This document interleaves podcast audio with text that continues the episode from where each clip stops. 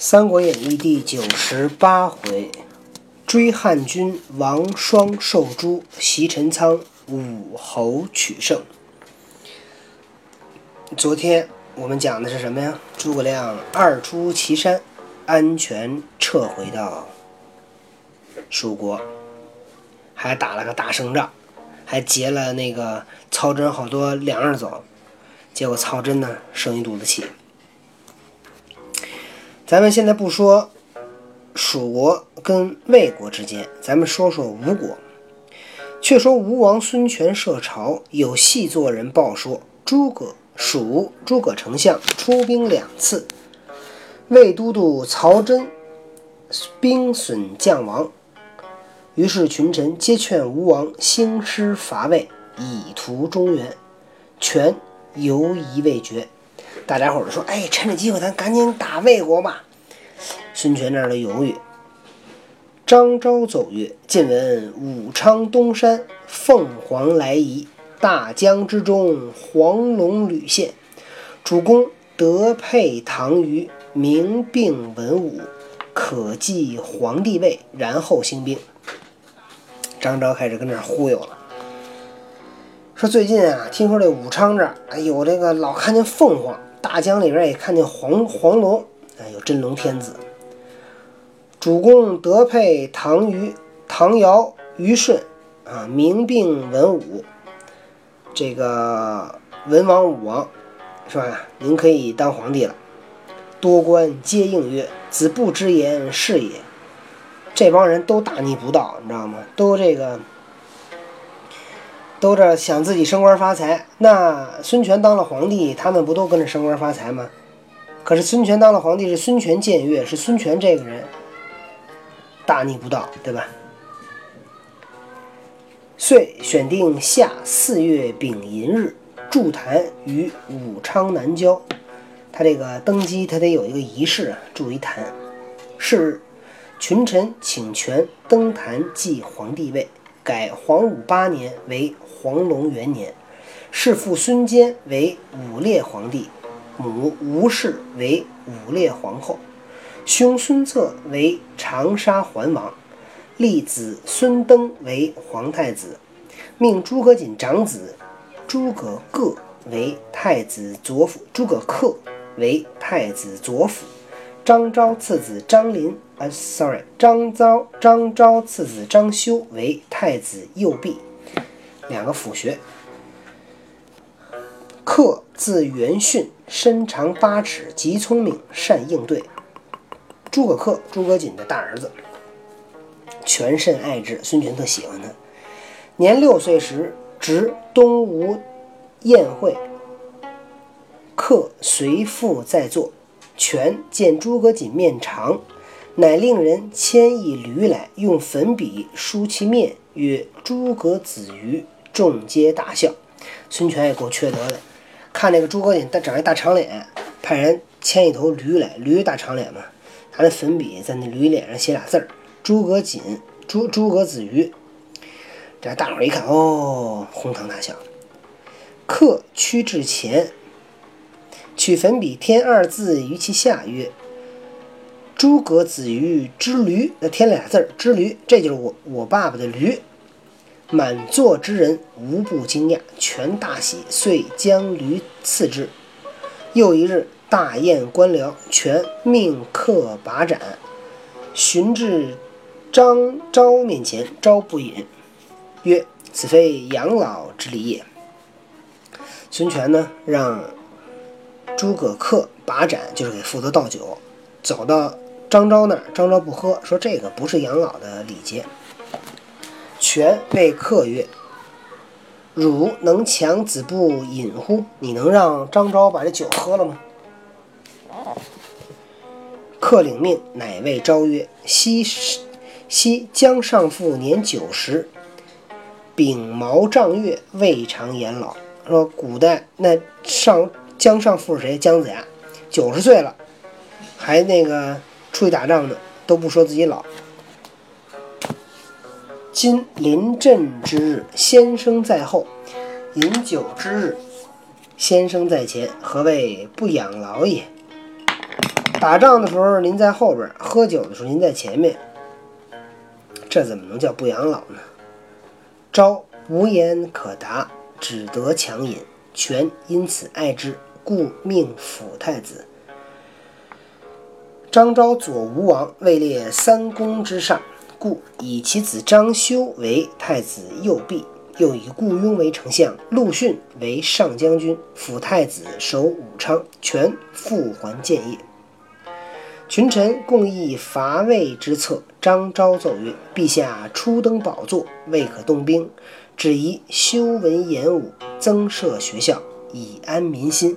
遣使入川，与蜀同盟，共分天下，缓缓图之。”张昭的意思呢？咱们刚这个吴王刚当了皇帝，现在不适合打仗，您呢适合休生养息啊，先对老百姓好点。权从其言，遂令使命星夜入川来见后主李泌，细奏其事。后主闻之，遂与群臣商议，众议皆为孙权见逆，亦决其盟好。蒋琬曰：“可令人问于丞相。”后主即遣使到汉中问孔明。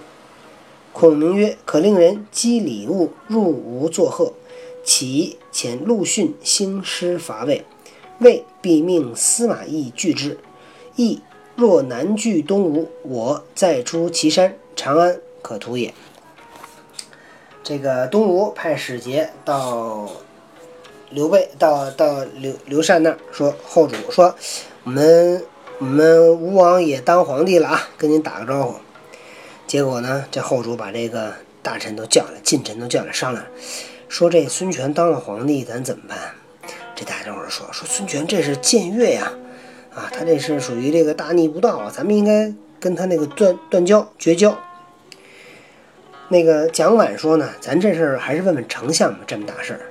于是呢，后主赶紧派人给那个诸葛亮写信，把这事儿说了，就问这个丞相怎么办。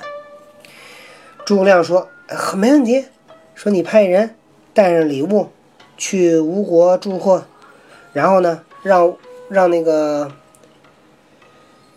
吴王发这个发兵去打魏国。吴王要是吴国要是打了魏国，那魏国就得命令司马懿抵抗。司马懿要是抵抗东吴，那我要是再打岐山，咱们就有机会了。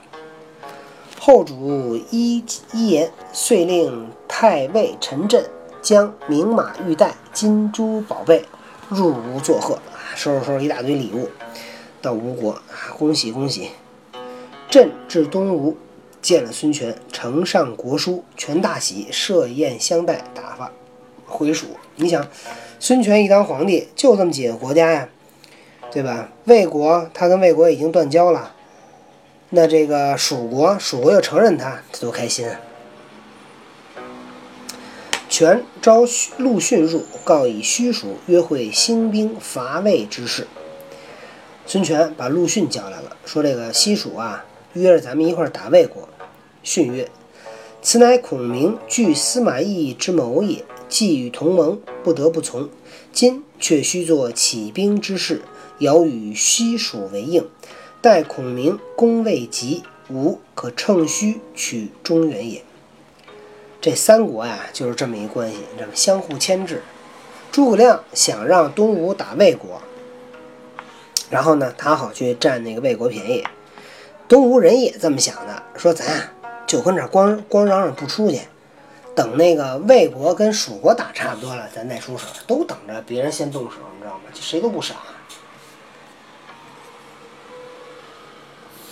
即时下令，叫荆襄各处都要训练人马。择日兴师，准备要打了，先得把这阵势拉开了啊，对吧？既然跟蜀国结盟了，人家约着你去打魏国，你也不能不吱声啊。人给你送了那么些礼物啊，又承认你一个新建立的国家，你要是你要是那个叫什么这个不配合人家，那人家一翻脸跟你断了交，对吧？人约着魏国来打你呢，还。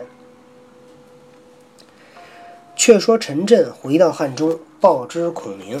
孔明上忧陈仓不可轻进，先令人去哨探，回报曰：“回报说：“陈仓城中好招并众。”孔明曰：“大事成矣。”遂唤魏延、姜维，吩咐曰：“汝二人领五千兵，星夜直奔陈仓城下。如见火起，并立攻城。”二人俱未深信，又来告曰：“何日可行？”孔明曰：“三日都要完备，不必不须辞我，即便起行。”孔明听说陈仓城的守将郝昭病重啊，很非常高兴。行了，这个咱把陈仓先占了，他不就是再出祁山，就把粮道就占上了吗？吩咐魏延、姜维，你们调五千兵给我去打陈仓。这俩人还问呢，什么时候去啊？孔明说：“三天之内要出发，不用来辞行，直接准备好了就去。”二人受计去了，又唤关兴、张苞至，附耳低言：“如此如此。”二人各受密计而去。又跟关兴、张苞偷偷说了点计策，就没没大声嚷嚷。却说。且说郭淮闻郝昭病重，乃与张合商议曰：“郝昭病重，你可速去替他。我自写表，深奏朝廷，别行定夺。”郭淮听说张郝昭病了，赶紧叫张合：“你赶紧去把他替下来，我现在给朝廷写信啊，让请旨。”张合引三千兵。齐来替好招，时好招病危，当夜正呻吟之间，忽报蜀军到城下了。招即令上即令人上城守把。时各门上火起，城中大乱。昭听之惊死，蜀兵一拥入城。这好昭病重，听着外边蜀兵来了，蜀兵来了。好好招一着急，得给吓死了。那是谁？在这儿把这个陈仓城给打下来呢，咱们明天再讲。